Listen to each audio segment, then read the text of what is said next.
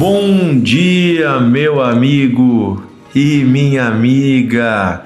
Um ótimo sábado para você. Que Deus abençoe seu dia, que a paz do nosso Deus e Pai esteja contigo em nome de Jesus.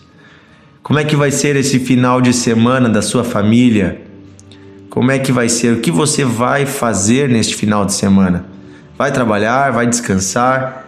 É importante termos tempo para descansar, né? A Bíblia diz: seis dias trabalharás e o sétimo descansarás. Temos que ter pelo menos um dia na rotina semanal, um dia de descanso. E também diz que este dia é consagrado ao Senhor. No final de semana nós devemos tirar tempo para buscar a Deus. Pense neste final de semana, quais são os momentos que você e a sua família vão buscar ao Senhor? É claro que Deus está conosco o tempo todo, né? Mas há momentos que nós silenciamos tudo, nós desligamos o celular, nós paramos nossas atividades, nós saímos da nossa zona de conforto e nós vamos para a casa de Deus, nós vamos para a presença de Deus. Por isso eu quero incentivar você esse final de semana, vá à igreja, encontre uma igreja próxima à sua casa, mas também próxima a Deus, né? Não adianta ser próxima da sua casa e não ser próxima da palavra de Deus.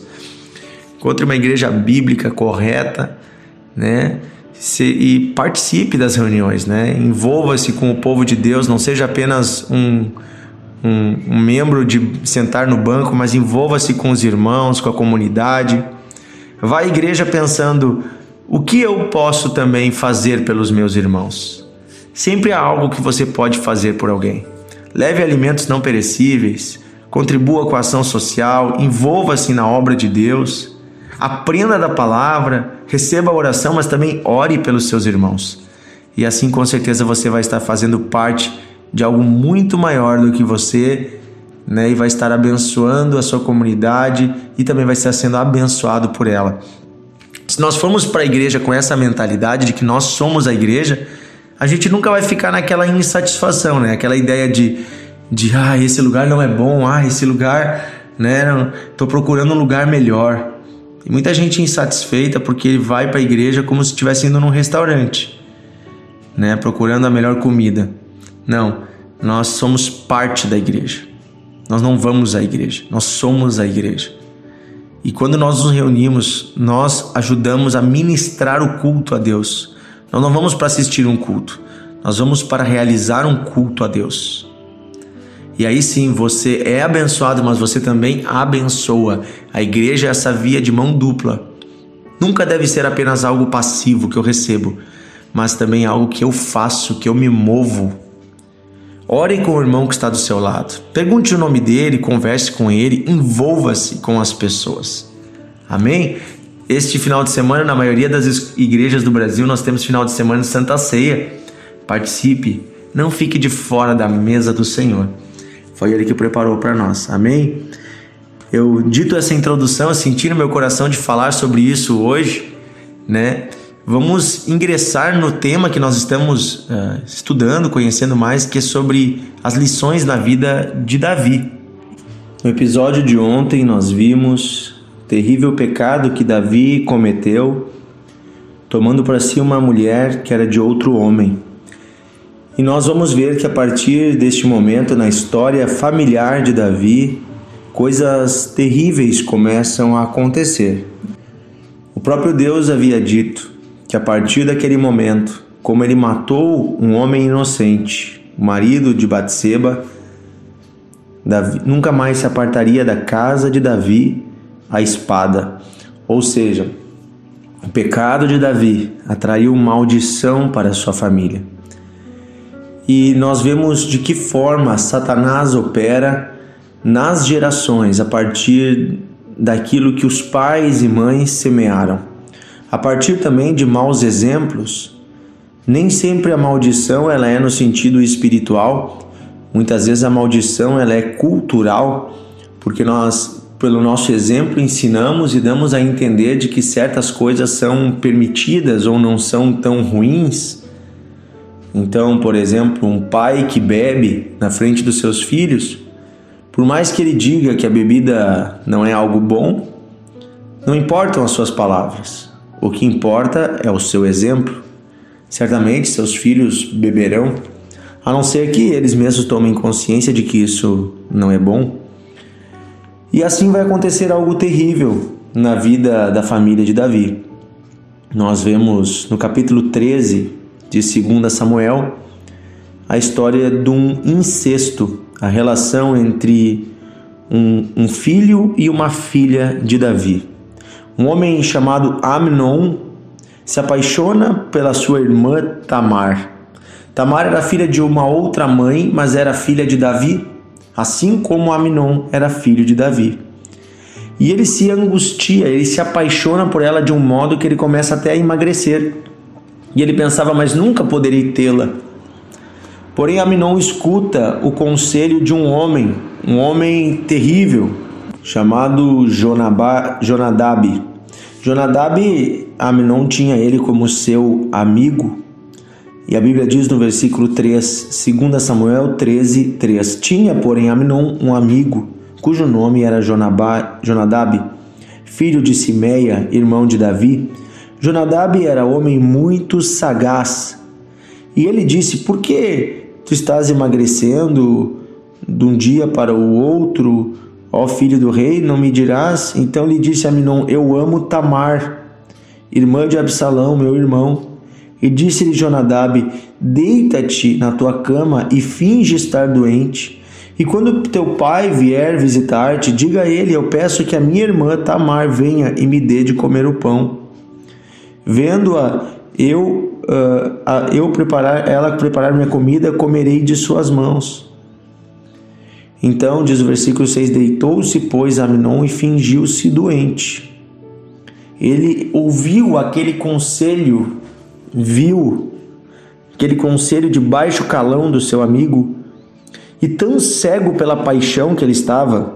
E aqui eu quero deixar bem claro: quando você deseja algo pecaminoso, algo fora da vontade de Deus, e aqui a relação entre um irmão e uma irmã é algo totalmente fora da vontade de Deus, algo proibido na lei de Deus, algo pecaminoso. Quando você deseja de uma forma tão doentia algo pecaminoso, isso é uma paixão, a Bíblia chama de uma paixão concupiscente. É uma paixão lasciva, impura e que muitas vezes cega a pessoa. Mas cega porque a pessoa quer né, estar cego, porque ninguém é obrigado a cometer pecado. A Bíblia diz que nenhum de nós é tentado além das nossas forças. Então nós temos a opção de dizer não. Mas Aminon ouviu o conselho do seu amigo e fez algo terrível, terrível, né? No versículo 10 diz que ela veio na sua cama trazer para ele uh, a comida e quando oferecia para que ele comesse, diz o versículo 11: Pegou ela e disse: Vem e deita-te comigo, minha irmã. Porém ela lhe disse: Não, meu irmão, não me forces. Olha só.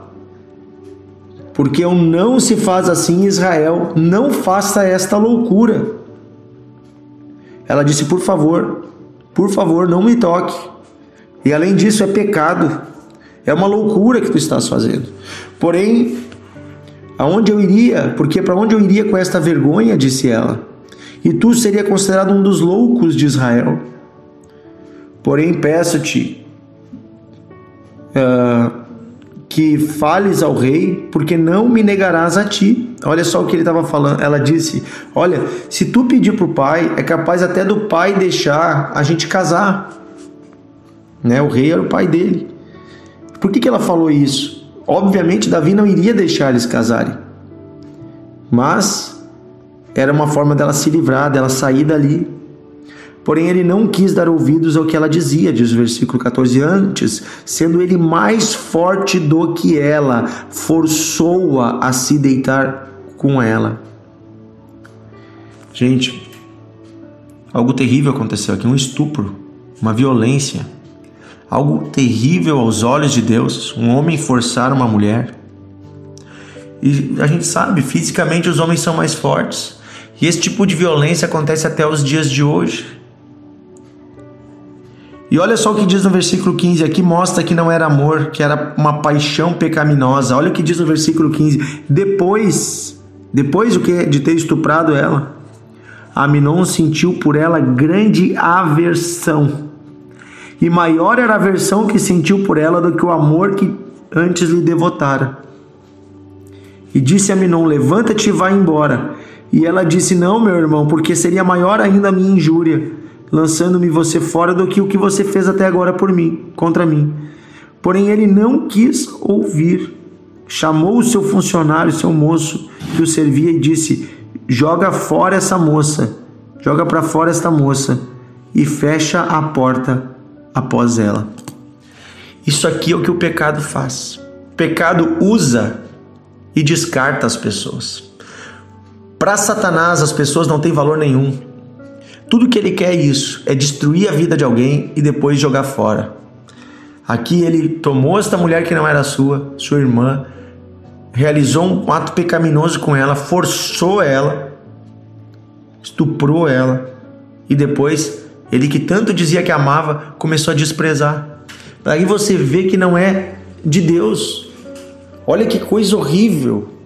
E é isso que o pecado faz. A pessoa tem tanto desejo pelo pecado e depois se sente sujo, se sente com nojo daquilo, se sente numa situação de impureza, começa a desprezar. Quantos jovens eu já aconselhei que eh, a menina às vezes dizia: "Ah, mas o meu namorado ele disse que se eu amo ele, eu tenho que ter relações com ele". E eu dizia: "Filha, se ele te ama, ele vai te esperar para depois do casamento. Se ele está te pressionando assim é porque ele não te ama. A hora que tu começar a viver isso, ele vai começar a te desprezar. E dito e feito. Pessoas que pressionam demais, elas não amam a pessoa, elas só querem o prazer que a pessoa pode dar. Assim eu quero dizer uma coisa para você, quem usa droga também tem tanto desejo pela droga depois que usa, sente nojo do que fez. O pecado é assim, é algo terrível e que traz consequências terríveis. Mas onde que entrou essa maldição na família de Davi? Foi quando Davi deu o mau exemplo, tomando para si uma mulher que não era sua. Veja que o pecado de Davi foi na primeiro, primeiramente foi na área sexual. E ali ele abriu uma brecha cultural e espiritual para pecados na área sexual na sua família. E você vai ver que a partir de então começa a vir uma uma série de coisas horríveis na família de Davi. Sabe o que vai acontecer com este jovem? Um irmão dele, o irmão de Tamar, vai matar ele. Um dos filhos de Davi vai matar o outro filho de Davi, tentando vingar a honra da sua irmã. O nome dele é Absalão. Depois Absalão tem que fugir, Davi acaba indo atrás dele.